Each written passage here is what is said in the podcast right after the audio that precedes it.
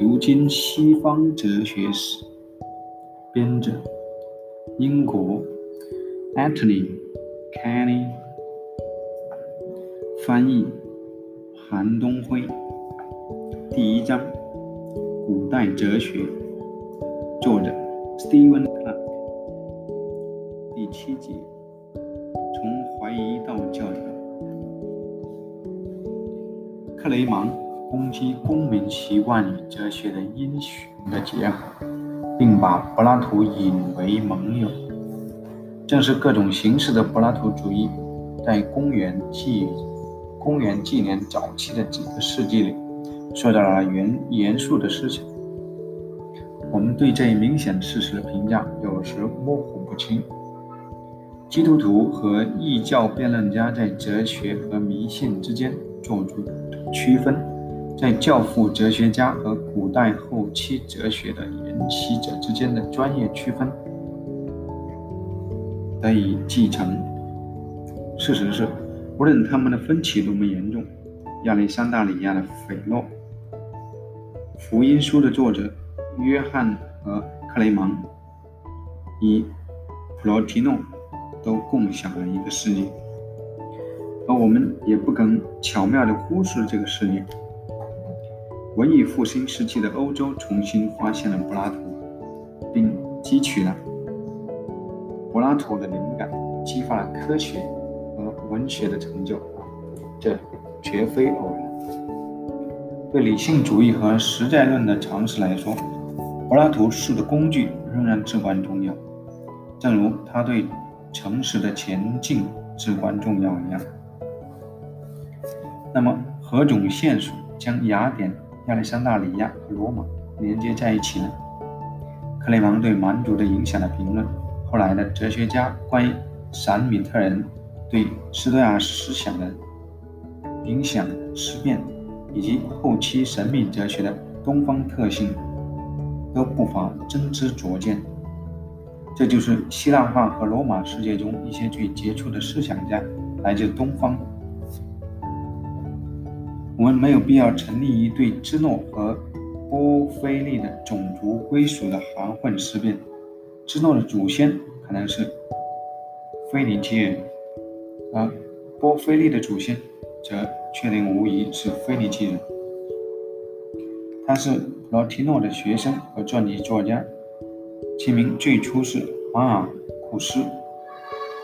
他们的种族背景甚至文化背景。都无需与土生土长的雅典人相同，从而一模一样的得出他们实际得出的方法和结论。关键在于，地中海世界尽管语言多样，从拉丁语、希腊语到阿拉伯、阿拉姆语，却是一体的世界。这明显事实的重大意义在于，在新约与旧约时期。的犹太教和基督教都是希腊化时期的教义，而且他们对哲学趋势的思想贡献，已仍然可以与苏腊希腊诸神名气一体的异教哲学家同等齐观。柏拉图的这些影响，承认作为学员的主持和领袖，比以前的哲学家明显更加学院化。他们可能对政治生活有所贡献，料想也做出了好榜样。我们猜测，他可能进行了哲学的转向，例如曾担任学院主职，直至公元前两百七十六年的波莱莫，年轻时在全城皆有密藏的现金，因此他总是有足够的资金任自己享乐。可以说，他是自动。提款机的发明人，但因与伟大的圣诺克拉底的会晤而洗心革面。若要细究他们的生活方式和死亡方式，便可发现有迹象表明，他们在哲学上的借口其实是伪善，但他们的极大程度上稳定和安全。信任的。学者亦无需走犬儒学派的道路，或把更大范围的平民百姓提升至永恒之光的领域。学员主持一任接一任的传承，但与柏拉图的联系越来越弱。艾克西努便是例子。虽然蒂欧根尼拉尔修认为值得一提的是他拥有柏拉图著作的抄本，并把学员引向了更好变的道路，自己和继承者一道推翻了独断论者。特别是斯多亚派确定无疑的信条，这种学员怀疑论能够在对苏格拉底的追忆中获得灵感，只知道他一无所知；而斯多亚派和学员怀疑论者之间的争论使他们思想保持生命，尤其是卡尔尼亚德在对斯多亚派理论的西多亚派伦理学的讨论。及其对罗马的影响上有所贡献，但他与苏格拉底和古今往来的其他贤哲一样未足一言。他于公元前一百五十六年访问罗马时，先是做了一场正义辩护的公开演讲，赢得满堂喝彩。次日，他反过来又做了一场与非正义辩护的公开演讲，而监察官加图曾因。摧毁了迦太基，证明他本人对正义的承诺。反对卡海尼亚德这样的哲学家，因为他们使年轻人的思想混乱。在耶稣受难多年之前，柏拉图式的宽容成为泡影。学院派怀疑论者，如同各地的学派人士一样，也许并不全然以信条为生。例如，皮浪主义的怀疑论者就抛弃了任何信仰。甚至对辩证法的信仰也不声称知道什么，甚至连他们一无所知也不说。他们发现自己所做的一切就是他们实际的作为，仅此而已。阿斯卡隆的恩提奥普斯虽然向学员回归柏拉图主义，但其形态却不可能与柏拉图已发表的著作相一致。安提奥库斯来自巴基巴勒斯坦，这个地方贡献出大量的后希腊化世界的知识分子。在安提奥库斯的综合当中，以前所暗示的东西已然确定成型。他说，他的老师拉里萨的斐洛错误地认为，从苏格拉底经过柏拉图到当时的学院派，在分析的与非独断论的思想之间。存在的未曾断裂的线索，我们毕竟还可以依靠的事实，我们毕竟还有可以依靠的事实。苏格拉底拒绝这样的真理，自然被遮蔽在神秘之中。而柏拉图所创立的事业，则由两个学派协力经营，即色诺克拉底组织下的学院派，和亚里士多德开创的曼谷学派。这反过来又与斯多亚派最重要的理论达成了一致，由芝诺在波莱莫的引导下加以发展。安提奥布斯否认非物质实体的理解性，这几乎是对斯多亚派的让步，超出了纯正的柏拉图主义者所能容忍的程度。但是，他的主要努力却是以朴素怀疑论者的面目，建立起真理的标准与。行为的目的的一致性，虽然关于这一点的缺乏真正的引证，对我们有所阻碍，但可以说，形象现在被表明为神的永思想，也许对色拉克拉斯诺克拉里来说竟是这样。这些相当于永恒哲学的核心论题，所谓永恒哲学。乃是这样的信念：存在的某种真理，如果我们改造我们的灵魂，就能够部分地把握之。这一哲学在波塞多里、安迪奥斯库、亚历山大里亚的斐洛以及最后的老提诺手中得到发展。尽管我们并不总是直接认识事物，但如果身体健康有自知之明，则能够把握某些直接的实在。斯多亚派指出，那些否认这一论断的，实际上是必定依赖它的，因为任何论证如果拒绝承认可靠的把握真理的可能性，则由于这样的论证需要其结论成为可靠的真理，所以总是无效的。除非我们让自己被情感的依恋和误导的记忆搞得心烦意乱，否则我们就能够揭示世界中的真正模式。这些模式存在于神的心灵之中，永恒不变。而神，如亚里士多德所说，乃是神圣的理智，与其自身的对象及永恒的形象永为一体。尽管上帝永恒，但非首要的，却非首要的来源。为我们之中的极少数人，甚至唯有一人，才能有望成为、有望复兴为神圣、神心圣者，从而用斐洛的语言，以神子同意。而我们其他人，有望成为圣子之子。成为被健全地启示的孩子，从而能够分享圣灵的生活及内在的神的生活。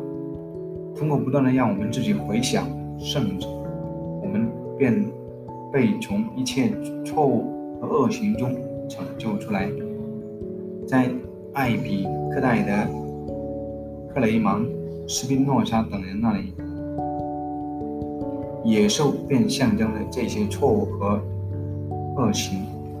简言之，神之三位一体、圣父、圣子、圣灵的概念，与之与神之仁慈的概念，弥漫于公元前、公元纪年的最初几个世纪。在基督教的，在基督教会内部，围绕这些理论细节的争论，成为谴责异端的机会。异端这个词本身源于希腊词，指哲学学派。这些问题是我们熟悉的，至少也是二十世纪后期围绕进化论的细节所展开的争论的一样熟悉。斐洛的体系是圣子从属说，在这一理论中，他区分了两部分人：一部分只能从圣子、从律法。和神圣哲学之中接受教诲，另一部分人是自我教导的，那就是富有形体的圣子，诸神之子。我们必不得真正抛弃任何随时代而晦暗褪色的教诲，但是，正当上帝使自我启示的智慧嫩芽。在灵魂内破土而出的时候，来自教诲的知识必定被立刻遭到抛弃和清除。上帝的学者、上帝的学生、上帝的信徒，不管你如何称呼他，他都不可能再忍受凡人的指引。在这些诸神之子及道成肉身的罗格斯中。有麦基喜德及大祭司，特别是摩西。普罗提诺也区分了那些只能够达到理智的人和那些被带入无知无识的愚目的人。在那里，一切原词归沉寂。对基督徒来说，就他们否认另一种道成肉身的可能性而言，这区别就无关紧要。因为道成肉身的圣子对我们而言乃是唯一的途径，即无人成见圣父，亦没有对圣父的完全描绘，唯有圣子将圣父表明出来，将圣子与摩西视为同一，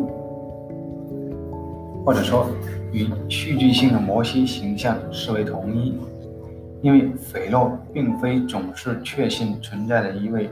领导犹太人脱离奴役真正的真正历史人物，也并不总是认为这有多重要。亦见于撒玛利亚人的思想之中。宇宙本身是为着摩西而造的，而他西，啊，因为他西在今在皆被赋予复行为圣旨，西在今在皆被复行为圣旨，是耶稣为西在今在的皆为圣旨的基督徒采用了同样的语言。当然也免不了同样的问题。斐洛把圣旨说成是首生的儿子，与之相当的是智慧乃是首生的女儿。但他追随圣经的先例，认为圣旨是神造出，故并不必然。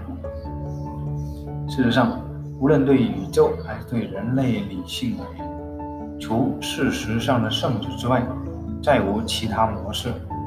但神却可以以其他方式行事。创制乃是意志的行为，而非必然的行为。正如凯撒利亚的尤西比乌斯在尼西亚达在尼西亚达到高潮的争论中打算争论中的打算说的：无论吹神的实体，万物是。根据他的意志而产生的每一个东西，竟因为他产生了存在。这种确定神与圣子之间关系的方式，教会史学家认为是阿里乌斯派的异端邪说。这种方式向我们表明了柏拉图的《欧叙弗洛篇》挑选出来的标准论证，即倘若神可能命令我们相互憎恨或决裂撒谎。那毕竟也可能会发生恶成为善这样的事情。